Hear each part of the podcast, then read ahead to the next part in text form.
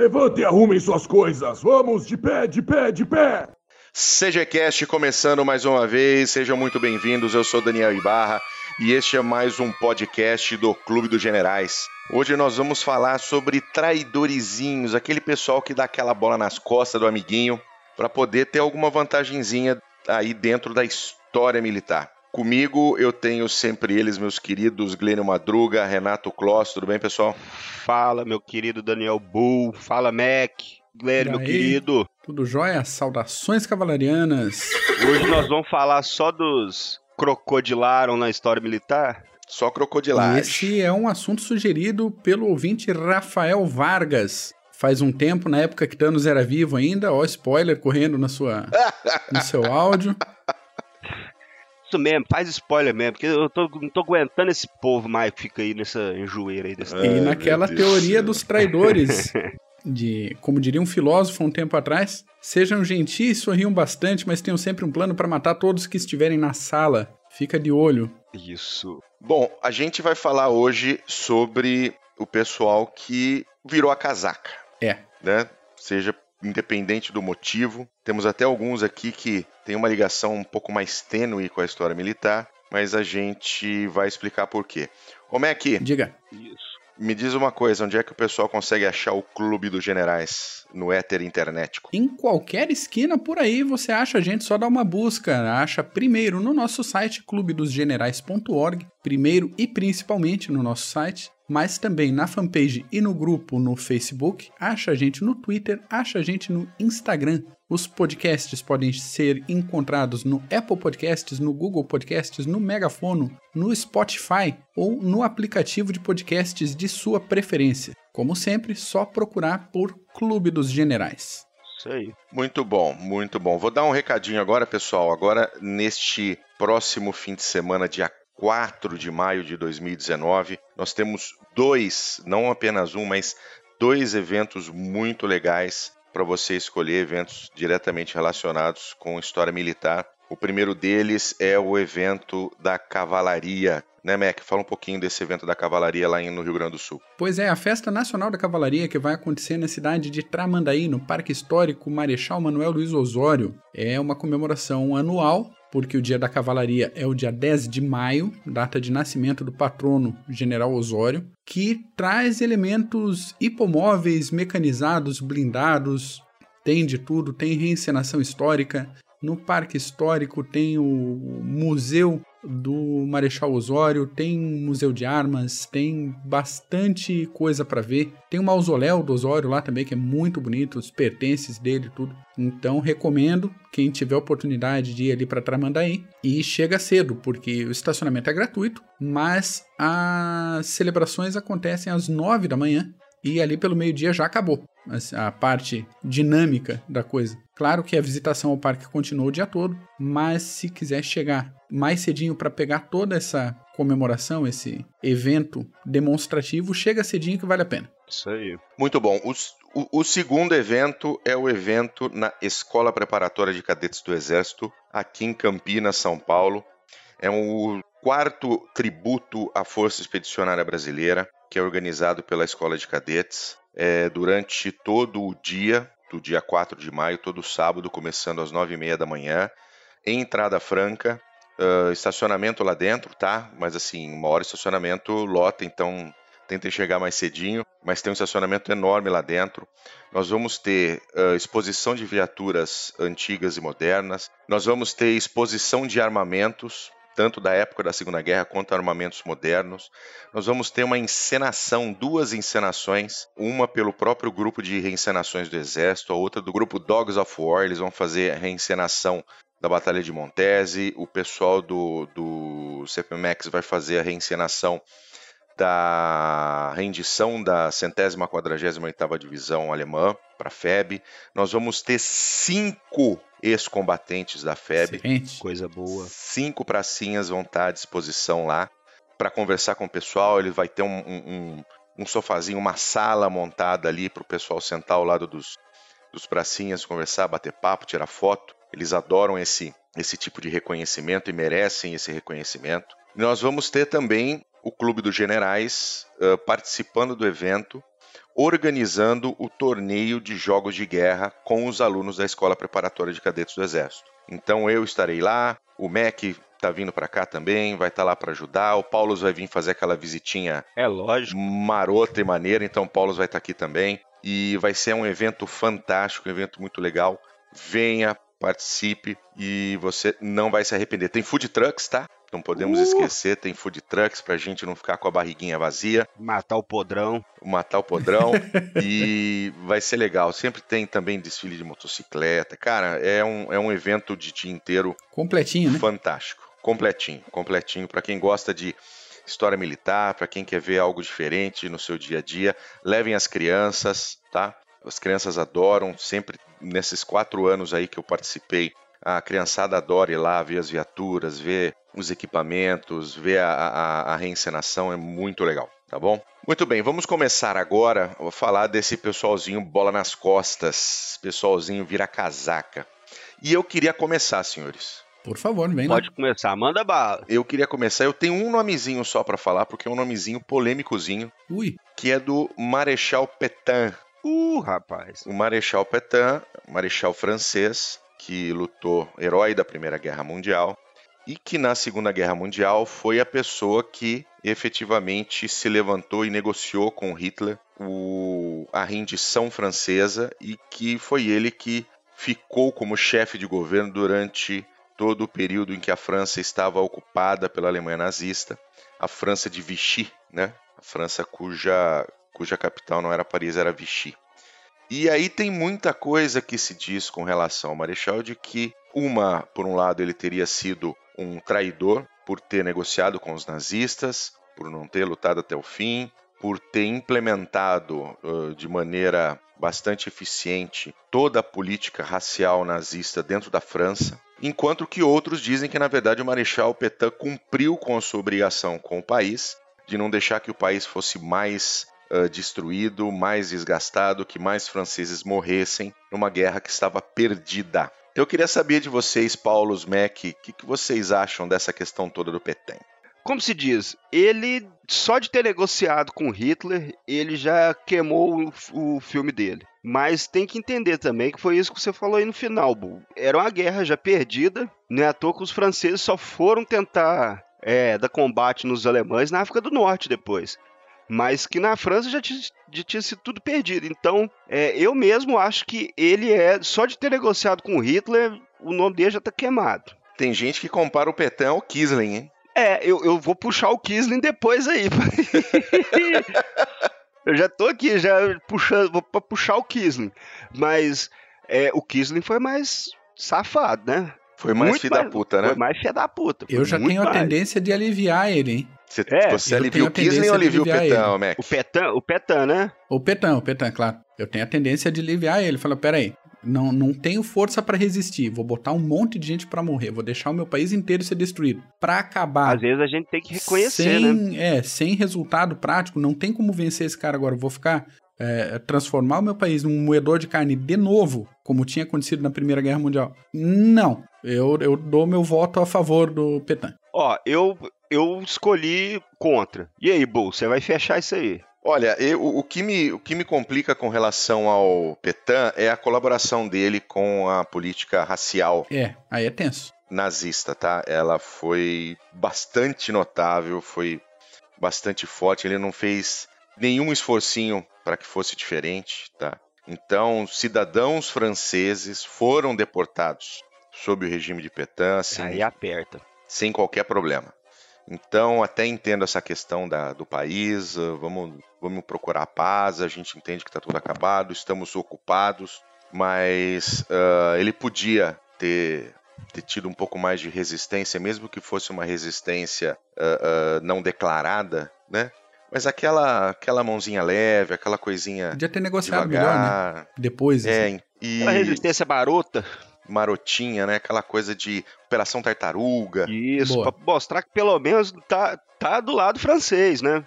Isso, exatamente. Mas não, ele adorou e meteu ficha mesmo. Ele lutou contra a resistência francesa, lutou contra os franceses livres. Então, eu acho que Petain foi um grande de um filho de uma puta.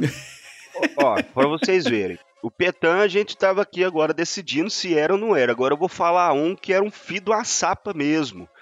Esse tal de Vidkun Kisling, norueguês, que era ministro da defesa no governo a partir de 31, 33. Ele ganhou notoriedade naquela época quando ele reprimiu alguns é, protestos de trabalhadores e ele renunciou ao governo em 33 e formou um partido fascista, União Nacional, que chamava. Uhum. E ele pediu uma reunião, se encontrou com Hitler em 1939 e pediu a ocupação alemã da Noruega. E algo que ocorreu em 1940, né? E ele se proclamou chefe do governo. Ai, que beleza, hein? Aí, essa aí gosta, hein? Gosta aí de fazer uma sacanagem. Embora seu regime tenha sofrido um ataque amargo, generalizado, desmoronado em uma semana, ele continuou servindo o governo de ocupação e foi nomeado presidente de ministério em fevereiro de 42, sob o comando do comissário do Reich, Josef Terboven, como se diz. O cara é bonitinho, mas nós vamos botar um nosso lá para te olhar. Exatamente. Pra você ver, até os alemães estavam é, é, é, de olho nele. Para você ter uma ideia, meu caro ouvinte, o sobrenome Kisling ficou tão ligado a quem apunhala pelas costas que ele virou um adjetivo na língua inglesa. Ô, louco. Então você chamar alguém de Kisling, você está chamando alguém de traidor. Olha aí. Para vocês verem como isso ficou, como essa essa virada de casaca de entregar o próprio país não, e não só entregar o próprio país, mas até a cultura do país, porque ele tentou converter a igreja, escola, a juventude e, e toda a sociedade para tentar é, é, converter eles ao, ao nacional-socialismo. E pior, Bu, que a gente que nós acabamos de comentar, ele foi responsabilizado por enviar quase mil judeus para morrer nos campos de concentração, mil judeus noruegueses. Então, quando ocorreu a liberação da a libertação da Noruega, né, e foi pro saco, ele foi algo a mais que o Petan, que foi filha da puta ao quadrado. Então, esse aí, a gente não tem dúvida. É três votos aí que esse aí Aham, é, pisou falhado e fez merda. Fez merda mesmo. Esse, esse senhor Kisling foi foda. E ele ficou no poder até maio de 45, senhores. Uhum. Até o fim da guerra. Até o fim da Alemanha. Então eu vou Até completar com mais um inglês aqui, já que a gente tá falando mal de inglês. Manda ver, Mac.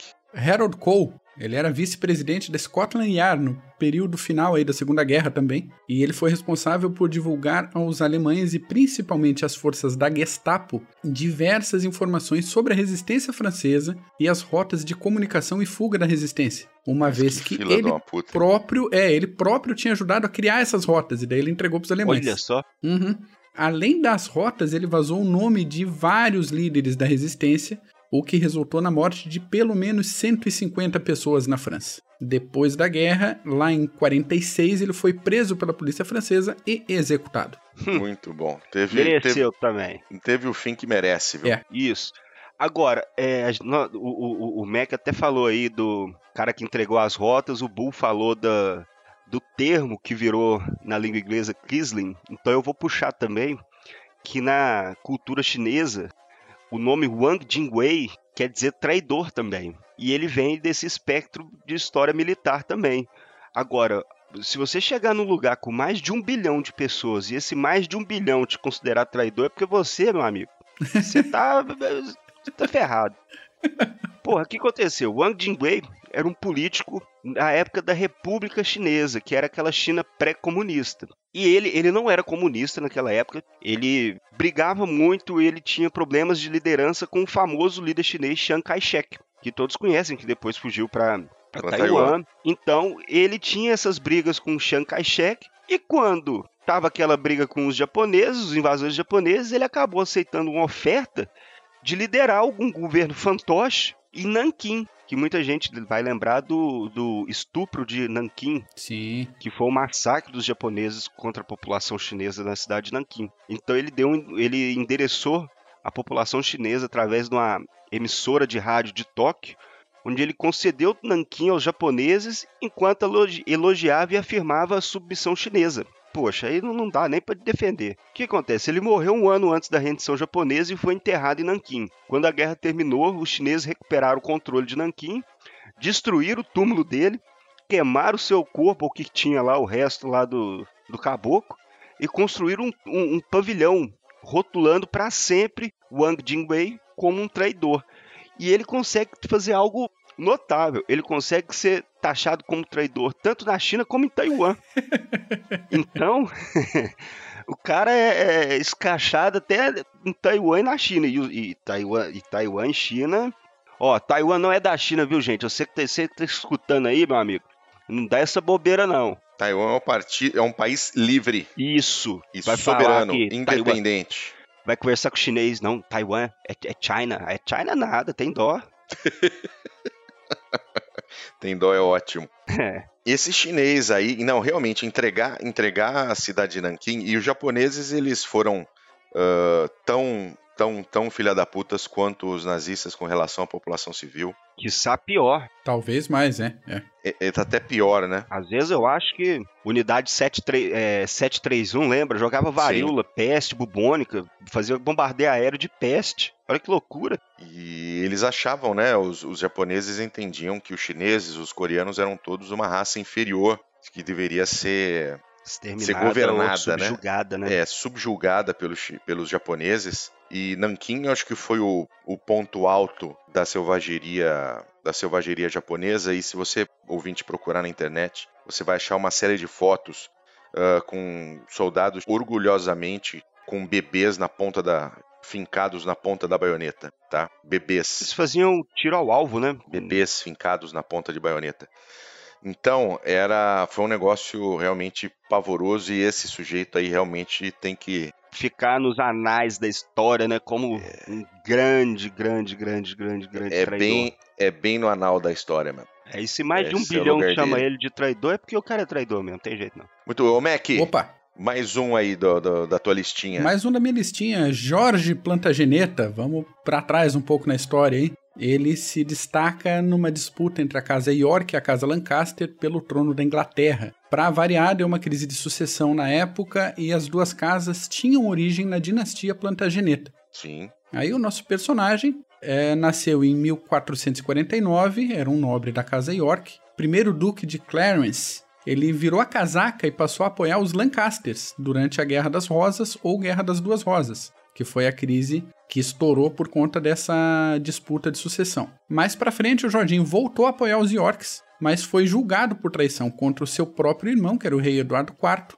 e foi executado em 1478. Aí, por conta de uma famosa peça do Shakespeare, dissipou-se a lenda, o conhecimento comum, de que esse cara teria sido executado por afogamento dentro de um tonel de vinho. O resultado dessa guerra, no fim das contas, foi uma vitória dos Lancaster, mas houve a união com a casa York, surgindo a dinastia Tudor, que é aquela dinastia daquele povo massa legal de todo mundo que gosta de história da Inglaterra, gosta dessa dinastia, porque é o, é o pessoal do Henrique Locão VIII, da Maria Sangrenta, da Betinha I, é um povo cascudo.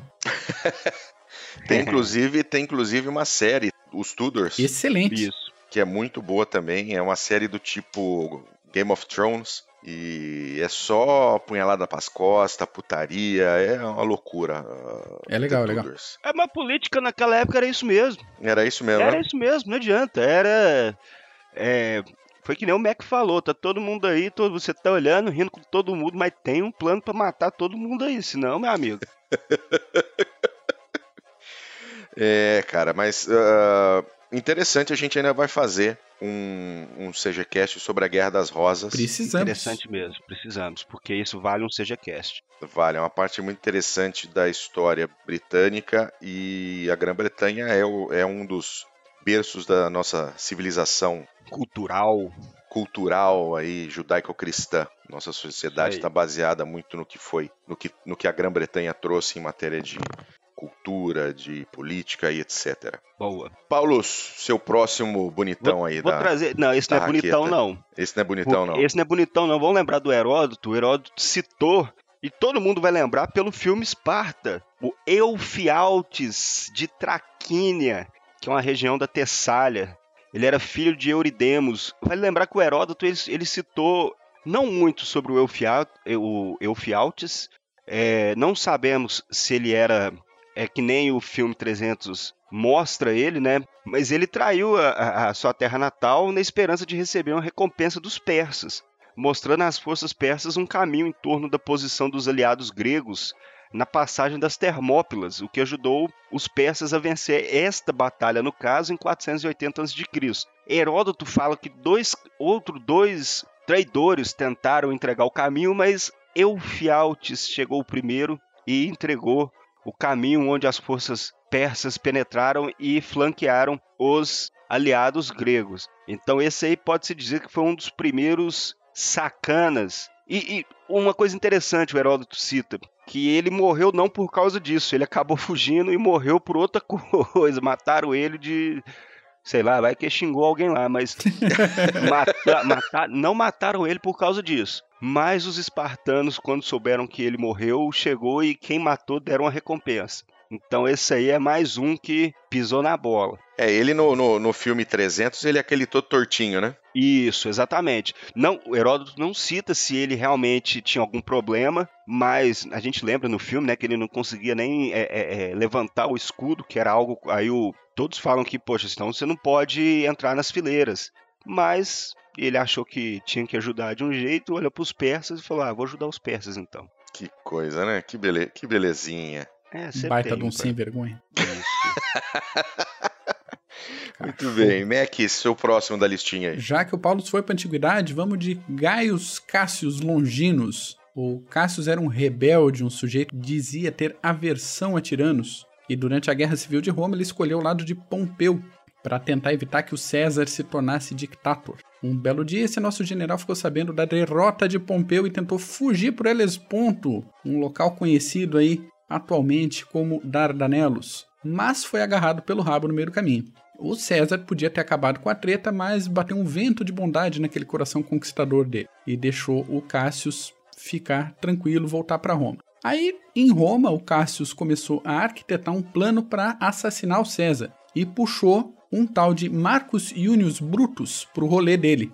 O Brutus também era general, amigo da onça, foi convencido pelo Cássius com algumas cartas falsas que afirmavam que o povo queria a queda de César. Né? Então a gente tem aí uma fake news na Roma Antiga circulando já, fazendo a cabeça do, do, do pessoal. Em março do ano de 44, o Brutus liderou uma galera que esfaqueou César 23 vezes dentro do Senado romano. E depois saiu para a rua aos berros de: Ó, oh, povo de Roma, nós somos novamente livres. E daí o povo já sabia o que tinha acontecido, a fofoca tinha corrido, e o povo se trancou dentro de casa, né? Não passava nem o sinal do Wi-Fi na... no pessoal. Após a morte do César, quem assumiu não foi um dictator, mas o sobrinho neto dele, um tal de Caio Otávio, e o segundo triunvirato. Ele fazia parte do segundo triunvirato e depois virou o primeiro imperador de Roma, o Otávio Augusto. E o Cássius se matou dois anos depois de ver a cagada que ele tinha feito. Segundo o nosso colega literário Dante Alighieri, o Cassius foi um cara tão desgraçado que ele merece a eternidade sendo mastigado por uma das bocas de Satã. Oh, isso é pesado, hein? Isso aí na época era que nem xingar a mãe. Pensa o ressentimento, né? Isso, isso aí, dava morte é... no Velho Oeste, hein? Isso aí dava morte. Isso aí, onde... isso aí naquela época lá era na bala. E esse é o famoso, o famoso momento do até tu, Brutus. Isso, isso, isso, que também é uma cortesia de William Shakespeare. Que sim, não tem referência sim, histórica, sim. mas tem referência teatral para a frase. Teatral, Júlio César dizendo a seu, seu então, seu amigo, né, entre aspas, até tu, Brutus. E isso. morreu. Né? Muito bom. Paulos, mais um aí bonitão da balachita. É, mas esse aqui, coitado, ele tava entre a, entre a bala e a espada. Eu não sabia o que, que ele fazia, coitado.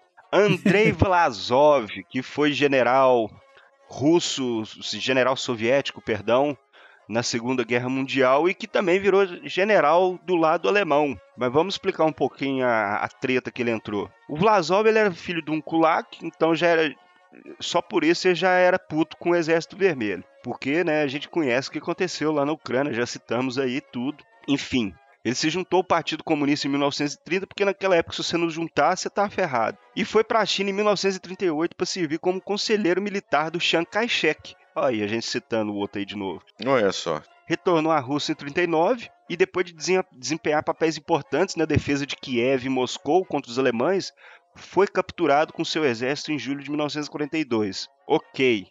Em 44, os líderes nazistas permitiram que Vlasov formasse um comitê para a libertação dos povos da Rússia. Tá. Coitado.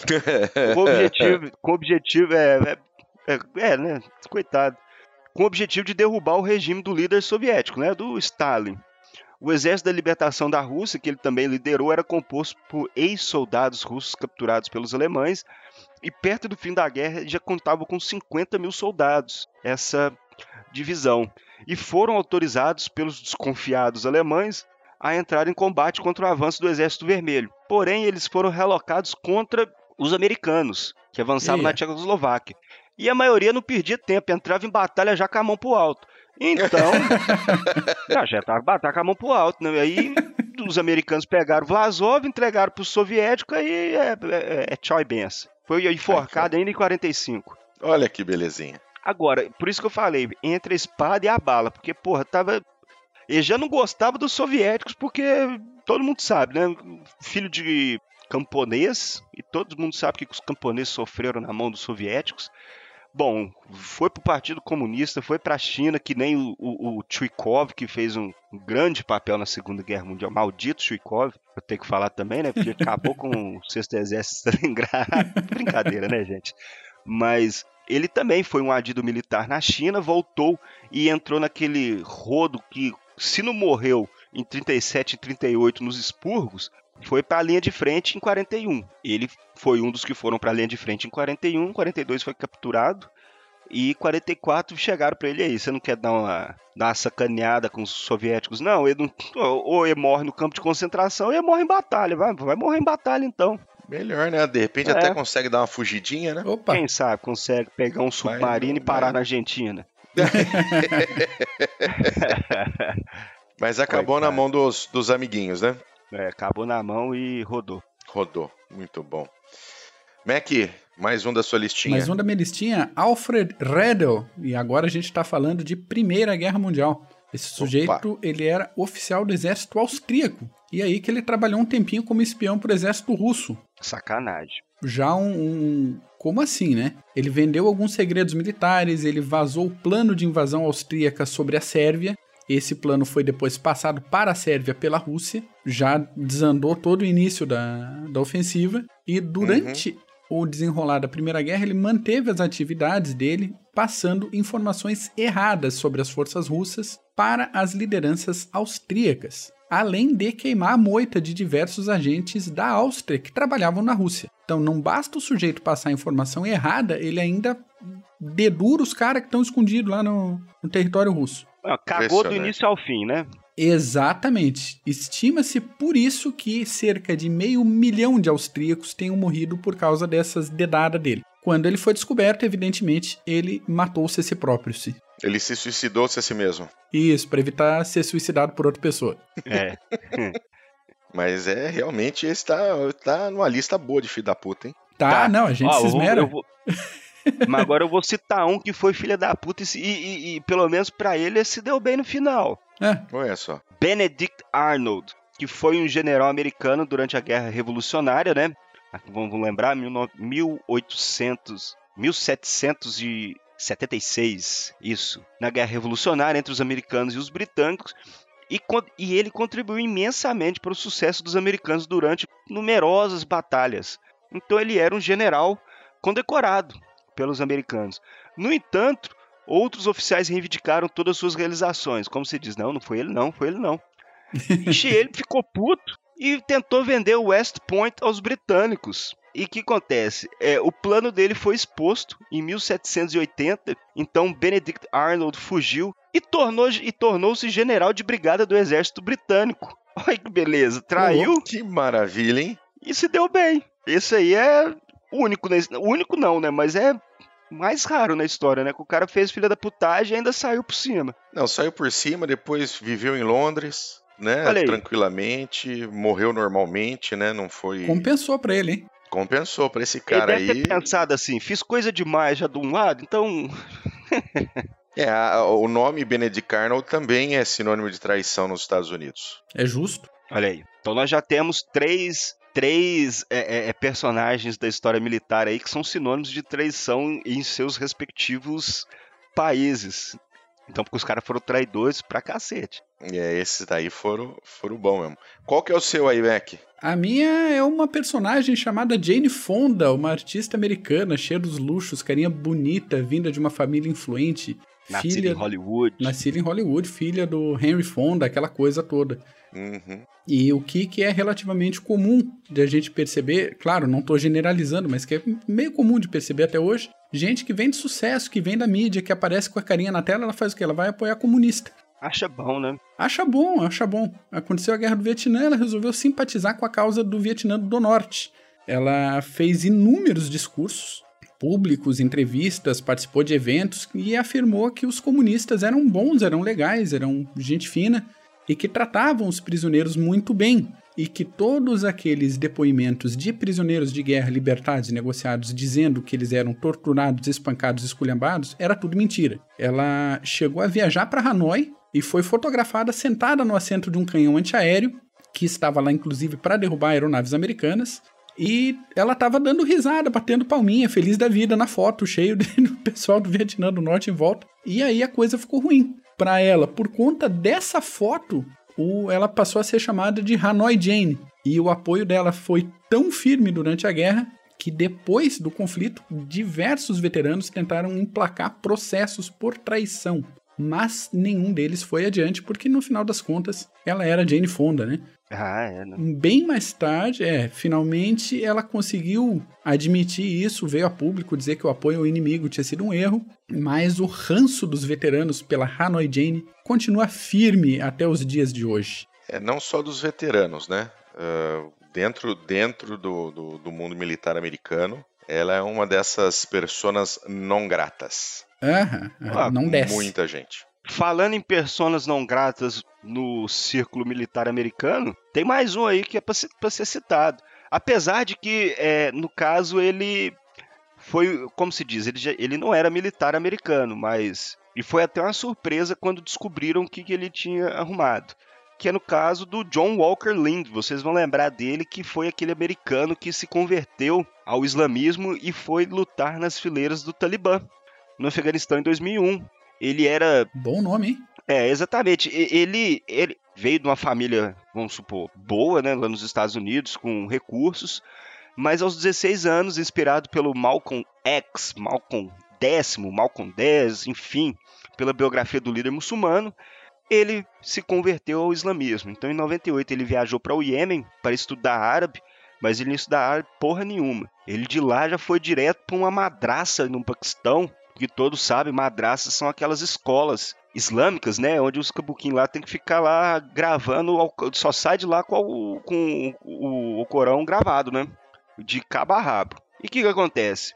Depois ele se juntou a um grupo paramilitar organizado por um grupo separatista da Caxemira, baseado no Paquistão, e começou a se sentir atraído pelas doutrinas religiosas do movimento talibã. Isso eu não sei como que alguém consegue se atrair por aquilo. Enfim, viajou ao Afeganistão para lutar junto do Talibã contra a Aliança do Norte. Nós vamos lembrar que antes dos, dos americanos invadir o Afeganistão, o Talibã lutava contra a Aliança do, a Aliança do Norte, que era uma coalizão anti-Talibã, e depois dele receber um treinamento militar, ele foi para a frente de batalha na famosa Batalha de Mazar-e Sharif, que foi um pouco antes do, do, da invasão americana. E o que, acontece? Que em novembro de 2001, Lind e outros combatentes se renderam à Aliança do Norte, perto de Kunduz, e foram parar na fortaleza de Kalaijang. Quem vai, quem gosta aí da história militar aí do Afeganistão, da, dessa nova história militar quando os americanos chegaram, Kalaijang foi uma fortaleza que virou prisão, onde os, os, os prisioneiros talibãs se rebelaram. Então ele estava ferido com, por estilhaços de bala e shrapnel, ou estilhaços de artilharia, na coxa e tentou, junto dos talibãs, fazer uma revolta lá, uma rebelião e se ferrou. Os americanos pegaram ele, mandaram para os Estados Unidos e depois de muito, muito, muito, muito, muito julgamento, pegou 20 anos de prisão. Acho pouco. é, Acho pouco. Acho pouco. Então esse aí é outro também que Se, gente, se nós fôssemos também é, é, até aumentar essa lista, isso depois fica para depois, até para o ouvinte também estudar. Tem os casos do exército americano do. Eu esqueci o nome da Chelsea Manning, não é? Qual que é o nome dela mesmo? Mas aquele cara que vendeu várias informações militares americanas para é, esses open source intelligence, que esses, como se diz, esses veículos de imprensa de inteligência, né, aberta, inteligência ou informações que você pode conseguir em qualquer lugar. Enfim, tá dando rolo vários, nas últimas vários, duas, vários. três semanas aí, tá dando rolo com, com essa pessoa aí também, né? Tá, né? Tem muitos, os americanos também tem muitos. Eu lembro o sobrenome, é Manning, né? Eu esqueci o primeiro nome. A gente não pode, é, é, apesar de não estar ligado à história militar, mas a gente falando com relação a traidores, a gente não pode esquecer de Julius e Ethel Rosenberg. Sim. Né? Ah, é? Que foram Canalzinho sacana, hein? Que foram presos, condenados e executados por espionagem. Né? Eles, eles eram, foram recrutados por espiões da KGB e a intenção era entregarem planos sobre a bomba atômica e isso virou um virou uma putaria nos Estados Unidos. Foi um caso de repercussão nacional. Uh, com pessoas a favor, pessoas dizendo que na verdade eles não tinham nada a ver com isso, outras dizendo que tem que morrer mesmo, bando de filha da puta. Mas foi um, um, casal, depois, meu caro ouvinte, se você quiser dar uma pesquisadinha aí, Julius e Ethel Rosenberg. É um caso muito famoso. Eles foram executados em 19 de junho de 53, na prisão de Sing Sing. Eu acho que só de espionagem entre Estados Unidos e União Soviética daria um CGCast também, né? Facilmente. Porque não é só o, o, o, o casal aí, mas teve muita gente que só, acho que só da bomba, foram uns 3, 4 aí que passaram informações para os soviéticos. Então tem muita gente aí que crocodilou os americanos aí em relação ao poderio nuclear. Exatamente. Mac, tem mais um aí? Eu tenho mais dois, mas eu vou mandar um agora. Vamos lá. Um belo dia, durante a Segunda Guerra Mundial, um britânico chamado Charles Hughes foi preso pelos japoneses e foi encarregado por eles de elaborar um programa de rádio com o intuito de desmoralizar as tropas aliadas. Ele se negou, fez aquele corpo mole, de boa, e acabou produzindo um programa de música relativamente bom para a época. Aí os japoneses recrutaram diversas mulheres para participar dessa movimentação para afetar o moral das tropas dos Estados Unidos, principalmente. Em paralelo a isso, uma mocinha chamada Iva Toguri Dakino era uma americana de ascendência japonesa que tinha sido mandada para Tóquio antes da guerra para cuidar de um parente que estava meio ruim. Aí, um belo dia, ela foi contratada por uma rádio japonesa e acabou metida num programa secreto de propaganda de guerra, que era tão secreto que nem ela sabia que estava participando, na verdade. e aí ela assumiu o nome artístico de Orphan Anne, e começou a fazer os comentários que, no caso dela, eram mais humorísticos do que qualquer outra coisa. O problema disso é que diversas outras mulheres faziam as transmissões de fato nocivas às tropas americanas. É, informações, inteligência de movimentação de tropa, até elementos políticos eram levantados pelas redes de espionagem nos Estados Unidos e dentro das Forças Armadas, passados para essas mulheres e elas faziam os programas de rádio em inglês dando aquelas dicas, ó, a gente sabe que vocês vão invadir tal lugar tal dia. A gente tá preparado, vocês vão morrer tudo. Aguarda aí que o teu tá, tá guardado. Tua batata tá assando, Yankee. Cassie, eu tá chegando. Exatamente. E a Iva entrou no rolo, porque ela também fazia transmissões de rádio nesse contexto. Os dados de inteligência dos Estados Unidos não apontaram diretamente a participação dela nas transmissões de informações sensíveis, mas ela foi colocada no pacotão chamado Tokyo Rose. Ela foi condenada em 49 a 10 anos de prisão por traição e só em 1977 ela foi perdoada pelo presidente americano Gerald Ford. É uma que se ferrou meio de graça, mas a gente tem de fato as traições das é, mulheres denominadas Rosas de Tóquio. Né? Rosas de Tóquio, isso aí. E acabou que especificamente a Iva Toguri rodou aí de, de bonito. É, ela não podia voltar, né? Quando começou a guerra, ela não teve como voltar. Aí já pegaram ela com sotaque ali, né? Porque a gente sabe que japonês, falar inglês, sempre tem um, uns negocinhos ali que eles, fica, fica difícil de falar. E ela já tinha um sotaque perfeito, botou ela para falar. E no começo nem ela sabia de, direito que ela estava na, na merda que tava entrando. Ela voltou para os Estados Unidos e ela se identificou como Tokyo Rose para ver se ela conseguia alguma entrevista legal, para ver se ela conseguia, né, dar andamento na carreira dela. E aí A que era, é, era meio que interrogatório. Ela acabou presa, interrogada e condenada e tal por uma besteira de tentar dar seguimento na carreira dela no rádio. Hum. Que coisa, hein? É. Que beleza. É, pelo menos ganhou experiência lá no rádio, né? Como diriam os sábios anciãos do Paraná, língua escote do rabo. Foi É. falar demais e rodou. É isso aí. É, Paulo, tem lá- mais algum? Tenho. Mas esse aí, gente, nós é, é, até discutimos se nós íamos adicionar esse nome ou não, porque ele tem um pezinho na história militar e tem um pezinho na história não militar também, mas na história. E esse cara é super, super, super conhecido na Inglaterra, a ponto de que eu acho que em outubro ou novembro, se eu não me engano, tem uma queima de fogos. Eu lembro quando eu estava lá, eu não entendi o que estava acontecendo e foram me explicar que é devido à história de Guy Fawkes. Quem que foi Guy Fawkes? Na verdade, ele nasceu de uma família protestante. é, na, na- ele nasceu em Londres, né? do- perdão, em York, em York, que é no norte da Inglaterra, de uma família protestante, porém se converteu ao catolicismo. E isso em 1570. E o que, que acontece? Quando ele se converteu ao catolicismo, aquele espírito aventureiro que todos os britânicos sempre teve naqueles séculos 15, 16, 17, 18, 19, enfim, ele foi lutar junto dos espanhóis na Holanda sob a bandeira espanhola ou, como naquela época era meio que entendido, sob a bandeira católica contra os protestantes. E o que, que acontece? Estava rolando uma, vamos dizer assim, um, uma história, um, um plot do jeito que eles gostam de falar, onde estavam tentando matar o rei naquela época, que era o James I, que era o, o, o, o rei britânico na época. Só que os conspiradores, não, eles eram conhecidos na, na, na realeza, na, na política, no, no ambiente político daquela época, então eles precisaram recrutar um cara que não era muito conhecido. Então eles foram lá na Holanda e rec- recrutaram Guy Fawkes para guardar, é, para se juntar às fileiras e eles con- conseguiram arrumar um porão ali perto do de Westminster e dizem que eram menos barris de pólvora, mas a história conta que Guy Fawkes foi pego guardando 36 barris de pólvora para explodir o parlamento britânico. Bonito Então- isso, hein? Que coisa, hein? É, ele foi pego, coitado, chegou lá, tava lá o bonitão lá com 36 barris de pólvora, aí já não não teve jeito, né? Rodou, a sentença dele foi a morte, só que ele tentou fugir lá, mas na, na hora de fugir ele caiu, quebrou o pescoço, olha aí. Ó, não vamos rir não, né, mas enfim.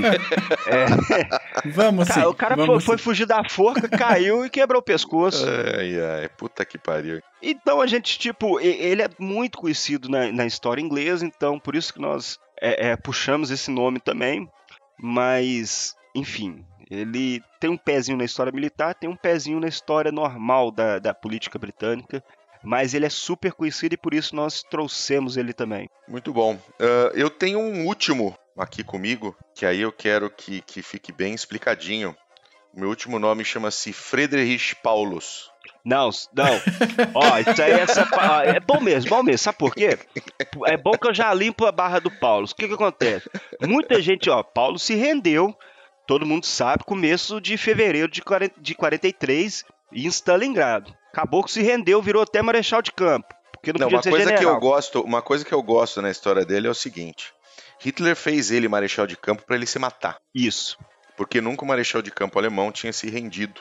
Né, o general, né, no caso. É. E era para ele se matar. E ele não se matou. Não se matou. Não se matou, mandou a merda e se rendeu mesmo, que tava fudido, tava cercado. Ah, toda a merda eu vou ma- ma- mandar e tomar no cu. Mas o negócio é o seguinte: é de- desde outubro, de, finais de setembro, começo de outubro, que Paulus pedia para o comando do, da Wehrmacht e também para aquele bigode safado que, de um bago para sair, sair de Stalingrado, recuar que ia dar merda, desde começo de outubro. Pediu começo de outubro, não, não vai recuar. Pedir em novembro, não, não vai. Ó, ó, o trem tá zedando aqui, o mingau nosso tá zedando. Vambora, vambora, chefe, vambora. E nada. É que nem o vampiro, o, o vampiro brasileiro lá, vocês lembram lá do, do chicanismo? É, o outro falava, vambora, chefe, pelo amor de Deus, vambora, vambora. e, o, e, e o Hitler nada, não, não, não vai, não vai, não vai, não vai. Aí, meu amigo, quando foi ver, a merda já tava feita. Então, muita gente fala assim, porra, Paulo se- é, se rendeu. Quando o, o bicho pegou lá, quando, a- quando Zukov fechou as pinças norte e sul, malditos romenos, malditos húngaros, malditos italianos que abriram as pernas. Mas enfim, é, quando fechou a tampa lá, quando viu que o trem ia, ia azedar mesmo, muita gente fala: ah, vocês os alemães tinham que ter furado o cerco. Galera, nem Manstein, com equipamento fresco, conseguiu furar o cerco.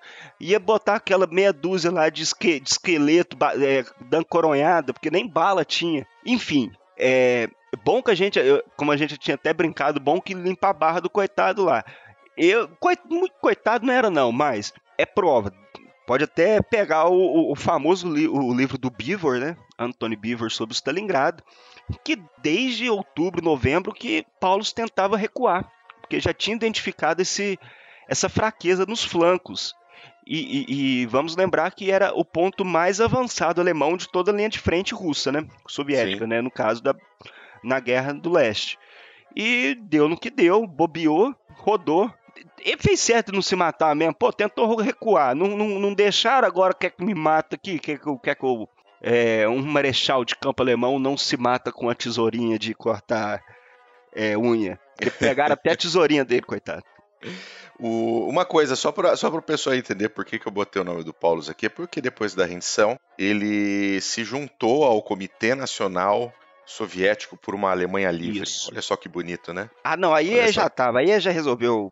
Aí já meteu o pé na porta mesmo e pisou na jaca E- de vez. Né? Pijou na jaca, passou a ser um crítico tal, e, e então ele deu aquela viradinha de casaca básica, né? Básica, básica. Mas também explicar por 20. Gente, eu entrei no CG em 2003, o que eu já recebi de bullying. Todo, todo, todo. Routier, safada que é routier, mano. Já me encheu o saco pra cacete por causa do Paulo. Eu já, eu já nem discuto mais. Mas sempre pegaram no pé. Então é bom mesmo a gente falar aí, ó, o cara também tem culpa no cartório, mas na hora do vamos ver que ele tentou pegar as trouxas dele e recuar um pouquinho, né? Vamos recuar ali pro Dom, galera. Vamos recuar ali antes do Rio, depois vamos voltar aí. é, verão de 43 rasgando aí, metendo bala nos russos. Não, não quiseram. Aí deu no que deu. Eu não tem o que fazer, né? Mas também não tem culpa. do- Quer quer dizer, também não foi Santinho, não. Tem que falar também que também eh, teve uma culpinha dele no cartório. Sabia que ele e o Catherine eram os únicos que achavam que Rommel não era um bom general? É mesmo? É, então aí, ó, já vê que o cara já era meio cabeça ruim, viu? Catherine pelo menos segurou os aliados lá na Itália por um tempão. Mas Pau- Paulus era general de gabinete, bicho. Era general de, de máquina de escrever, não era. De- aí foi pra, foi pra linha de frente lá. Ele ia lá no- na África do Norte lá ver o que o Rommel tava fazendo e tal, não achava que tava tudo errado. Enfim, Enfim, já que a gente tá falando de general alemão, de general não, de, de oficiais alemães, eu vou fechar o meu pedaço aqui com o tal de Klaus von Stauffenberg. E esse tem que falar. Que o povo normalmente, meu Deus do céu, que herói. Pera aí, vamos analisar com calma isso aí. É, mais ou menos, né? Um Mais ou abracinho pro nosso staff do CG, mas é mais ou menos. Grande Stauff, Mais eu conheci o CG pelo Stauff Aí, ó. Olha que beleza. e pelo Hot. Aí, ó. O Stauff ele era oficial alemão e tentou livrar o mundo de um ditador genocida. Normalmente, pra gente, isso é considerado heroísmo, não traição. Mas, peraí, né? Isso, co- como a gente fala em diversos episódios, a gente tem que tomar cuidado com um- uma abordagem estilo análise de engenheiro de obra pronta. Claro que a maioria das pessoas que tem alguma coisa na cabeça condena o Holocausto e acredita que Adolfinho era um monstro de fato. Mas em 44, mal se sabia do que acontecia com os judeus e com minorias étnicas dentro do Reich. O Adolfo era um beligerante, era um inimigo, era o cara que tinha causado a Segunda Guerra Mundial, o cara precisava ser morto. Ponto. Ainda assim, durante boa parte da Segunda Guerra Mundial, ele teve simpatizantes em governos do mundo todo, da Europa à Ásia à América. Temos até um certo líder brasileiro que no início da guerra tinha um, um, uma certa simpatia por ele. Aí depois botaram o dinheiro na mesa, pulou. É, é, é isso aí. Dava para botar o nome dele também, mas. Dava. Deixa pra lá. É, friamente falando, um oficial das Forças Armadas de um país X, não vamos nomear, que tenta assassinar o líder da nação é considerado um traidor. Querendo ou não, né? É.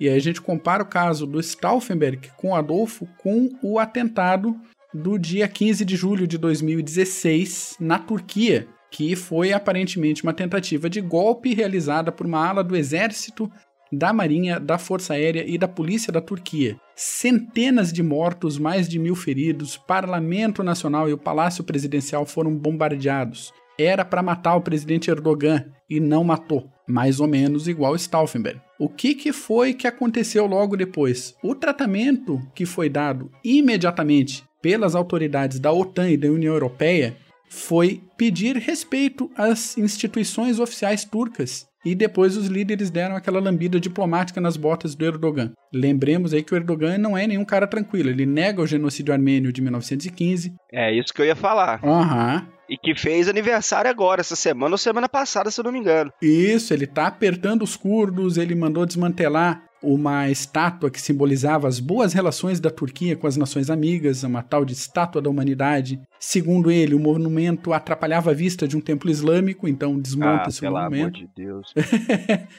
e, como eu disse, ele anda apertando aí a repressão aos curdos, ele está acabando com a liberdade de imprensa, ele é opositor a qualquer movimento de direitos LGBT e mais algumas coisas que, que talvez a gente não saiba que está acontecendo na Turquia e que pode estar acontecendo nesse momento. Tem algumas semelhanças com o velho Adolfinho? Tem. Então, provavelmente, se a gente colocasse um Klaus von Stauffenberg na Turquia de 2016, ele não teria essa aura de traidor que ele tem em muitos lugares hoje. De traidor, não, de herói. De herói, é. Que ele tem em muitos lugares hoje. Ele seria simplesmente mais um traidor a ser executado sem direito ao nome na história.